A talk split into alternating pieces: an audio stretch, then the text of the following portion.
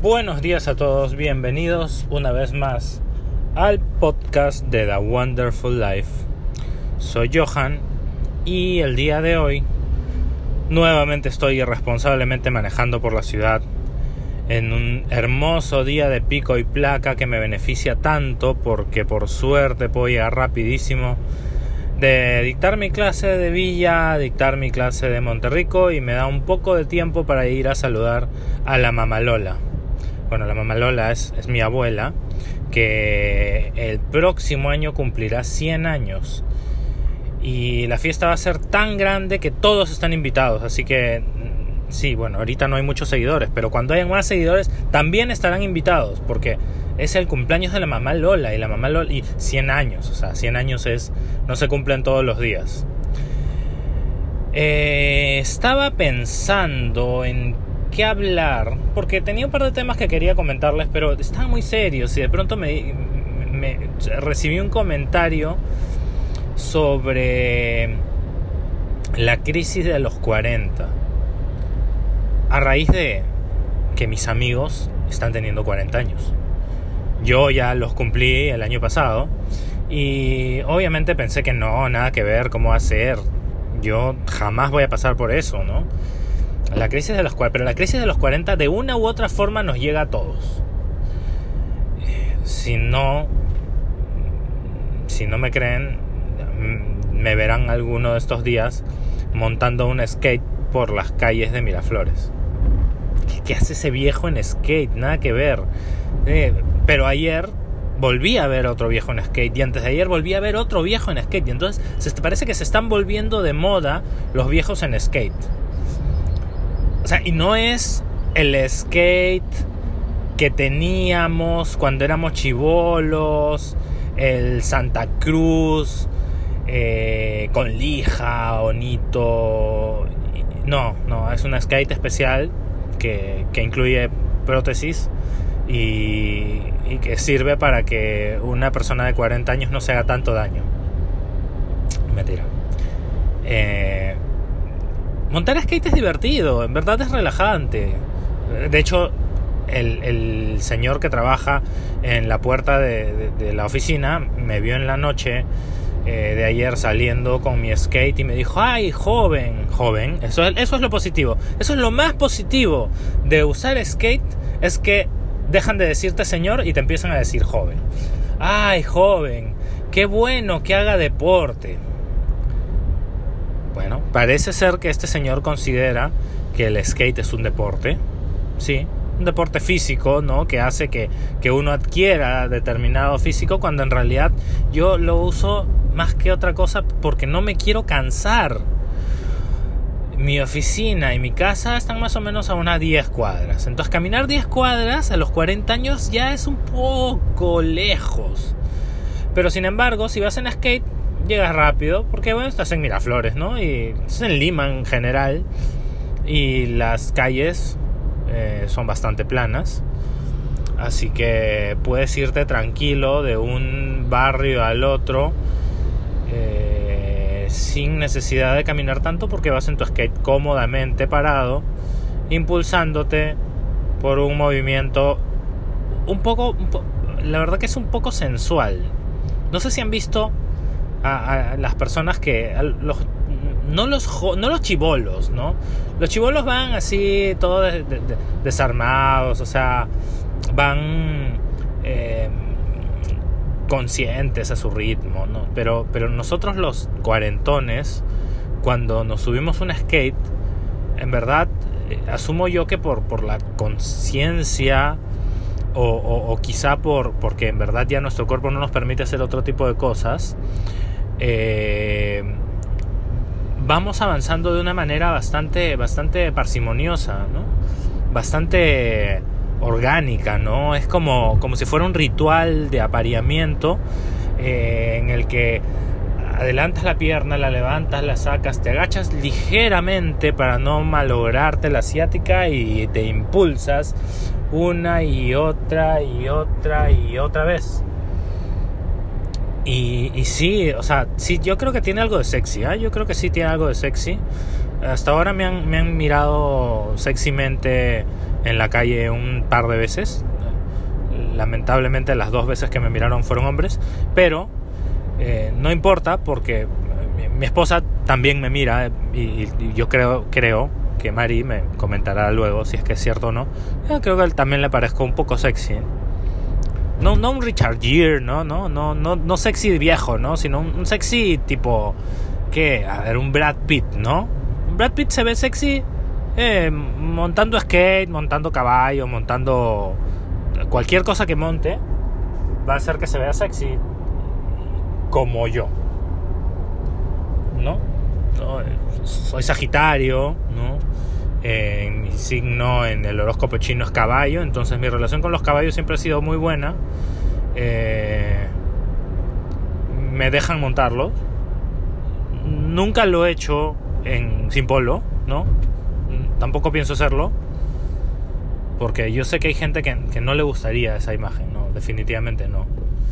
Ahí perdería la, la mitad de lo sexy que me podría ver a caballo si estuviera a caballo sin polo de hecho. De hecho, no, no es algo que, que vaya a ser, así que no se preocupen. Pero sí seguir montando skate con polo.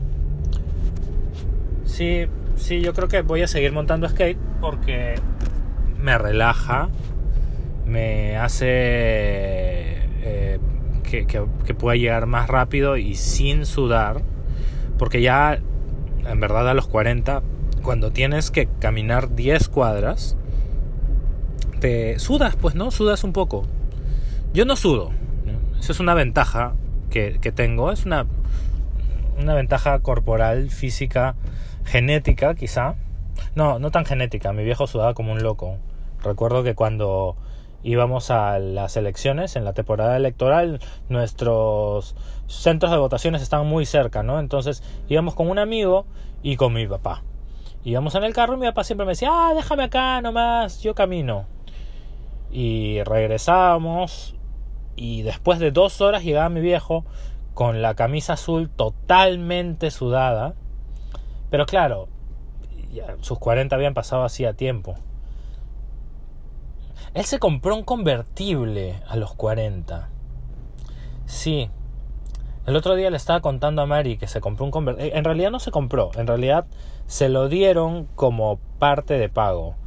Eh, a mí, yo a mí nadie me dio mi, mi, skate como parte de pago. De hecho, Mari me lo regaló porque sentía que quizá eh, la llegada a los 40 podía afectarme de alguna forma y que si no tenía algo así, quizá me iba a, tatuar o, quizá se me iba a dar por por hacer eh, scuba diving o espeleología submarina, que, de hecho es algo que me apasiona y que estoy seguro que algún día haré. Mm, pero no va a ser una respuesta a mis 40. Mis 40 ya yo los he recibido tranquilo en mi skate. Pero es un skate especial. Es un skate negro eh, fabricado con eh, baterías de auto recicladas porque resulta que las baterías no se reciclaban. Entonces esta empresa eh, decidió fabricar, fabricar skates con baterías recicladas. Y súper bien. Super, los taguearé porque no, no, no me los regalaron pero me encanta mi skate. Tiene los tracks bien sueltos lo cual hace que mi movimiento sea más sexy aún y que la posibilidad de irme de cara crezca. Pero estoy en Miraflores, no hay tantos huecos. Si estuviera la victoria, definitivamente no podría usar un skate. Eh, o, o, no este. Tendría que ser un skate con unas llantas 4x4 por lo menos, porque en verdad la cantidad de baches que puede haber por allá. Y no, y, en verdad lo usaría 35 minutos porque al primer hueco que me caigo simplemente no salgo, ¿no? No, no salgo porque son infinitamente grandes esos huecos, por un lado, y por otro lado me bolsiquearán, ¿no? O sea, ya no tengo la, la capacidad de correr que tenía eh, en la época que, era perseguido por los choros. Es mentira. Cuando los choros me persiguieron, porque en algún momento todos hemos sufrido algún robo, algún atraco más que un robo, ¿no? Esto que se te acercan y te dicen, hola, eh, disculpa, ¿qué hora tienes? Y tú te das cuenta que no, estás en la Avenida Canadá, no debes mirar tu reloj. Por más que esta persona te haya preguntado y tú sientes que es una descortesía no decirle la hora, no debes mirar tu reloj. Bueno, estoy hablando cuando tenía 18 años, ¿no? Cuando tenía 18 años no cargábamos con celular, los que tenemos 40, no cargábamos con celulares, así que tenías que mirar tu reloj. Entonces, idiota, miro mi reloj, que significa que es la señal para el choro de, ah, ok, este chivolo sí tiene plata, tiene reloj. De hecho, ya se había dado cuenta antes que tenía plata porque yo tenía unas zapatillas Reebok Pump recién regaladas, que eran mis zapatillas favoritas, y que no sé por qué tonta manera de pensar hice, decidí ponerme esas zapatillas para ir al Playland Park que quedaba en la Avenida Canadá. O sea, ok, no. No me voy a sentir mal porque no fui el único al que robaron ese día. Mm, mis amigos, Jaime y Fabio, espero que escuchen esta historia en algún momento y recuerdan ese momento. Pero yo nunca me voy a olvidar la cara de Fabio. Sobre, no en el momento del robo, sino en el momento que nos bajaron del auto y nos dijeron, Chino de M, no voltees, no voltees, no voltees, no mires a la cara, no voltees. Y nos dejaron en un parque oscurísimo a las 7 de la noche. Y este parque oscurísimo eh, tenía, tenía unas bancas y nos dejaron tirado en la banca y sin zapatos, uno. Eh, sin billetera, sin gorrita y sin reloj, obviamente. Ala. No sé si, no sé si la cara de Fabio fue más asustado cuando nos dejaron ahí y nos dijeron que no volteemos o cuando llegó la policía y nos pidió que cruzáramos el parque oscuro. Claro, porque ya, ok, el Playland Park estaba en San Luis. Pero donde nos dejaron no tenía nombre, era un distrito, el distrito sin nombre. Era un barrio que, que ni siquiera tenía, no, no, se, no se podía llamar ni asentamiento, nada. Era una zona oscura dentro de la ciudad en la que había aparecido un parque oscuro y ahí justamente vino, vinieron a dejarnos estos choros malditos. Y ahí fue a recogernos al serenazgo, porque claro, tocamos la puerta de, una casa para que nos presten el teléfono y nadie nos quería prestar el teléfono. Claro, es como cuando te dicen en la calle, eh, ¿qué hora tienes si tú sacas tu reloj? ¿no? no, ok. Tocamos una, dos, tres casas y nada, hasta que en una de las casas abrieron la puerta y era un señor con escopeta escopeta. Qué maleado debe haber sido ese barrio para que el señor tenga escopeta. Creo que hacía poco había visto Volver al futuro. La misma escena del tío con escopeta. La misma escena. Y bueno, salió eh, el señor con su escopeta, cerró la puerta, jaló tres candados, nos hizo entrar y llamó a la policía, pues, ¿no? Así que la policía vino, nos recogió, nos metió a su camioneta, empezó a llevarnos por unas calles oscuras. No, fueron tres momentos en los que mi amigo Fabio tenía la cara de más asustado del mundo. La tercera fue cuando subimos a la, a la camioneta de la policía y la policía nos empezó a llevar por la ciudad y de pronto paró, se volteó prendió la luz y empezó a preguntarnos por nuestros datos. En una zona más oscura aún que el parque de donde nos había recogido. O sea, ¿por qué tenían que hacer eso? ¿Por qué no nos llevaban a un lugar con luz? Simplemente nos, nos querían violar. Policía Nacional. No. Por suerte solamente querían tomar nuestros datos. Probablemente era el mejor lugar que les ocurrió parar antes de llevarnos a nuestras casas. Y, y no hubo ningún abuso. Gracias. Espero que si algún día me vuelvo a encontrar con estos señores policías que nos rescataron esa vez del secuestro del Playland Park, eh, se los voy a agradecer nuevamente porque ese día probablemente no lo he hecho. No, de hecho que no. O sea, sin zapatillas, sin casaca, sin billetera. No, no, no se lo agradecí.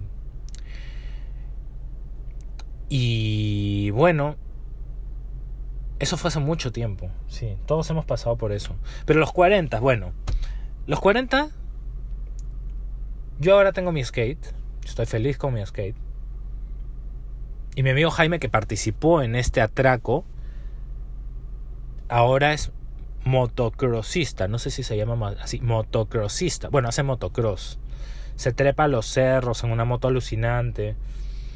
Y, no se cae, bueno, se cae, sí, de vez en cuando, de vez en cuando, porque ya adquirió una gran habilidad que yo nunca me imaginé que podía adquirir una persona a los 40. O sea, cuando empiezas a montar una moto a los 40, suele ser una Harley, ¿no?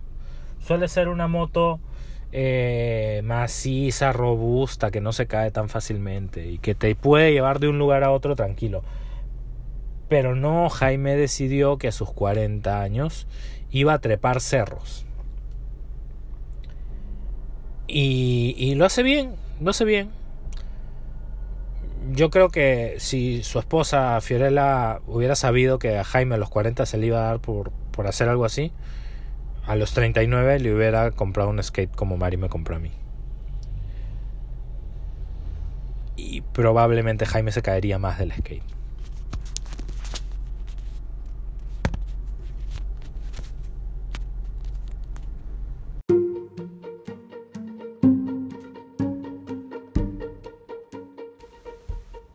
Recuerden suscribirse al podcast y escuchar los siguientes episodios, en los que les contaremos más sobre nuestra experiencia viajera, nuestra vida de padres, eh, Mari seguramente les contará un poco de moda, mm, algunos de los trucos sobre cómo hacer para vivir la vida como si fuera un viaje. Eh, síganos en Instagram y en Facebook y recuerden que todas nuestras historias están escritas en el blog thewonderfullife.com da de da de Danica wonderful con u life.com eh, pronto vamos a tener premios y sorpresas, así que nos vemos y preparen sus maletas.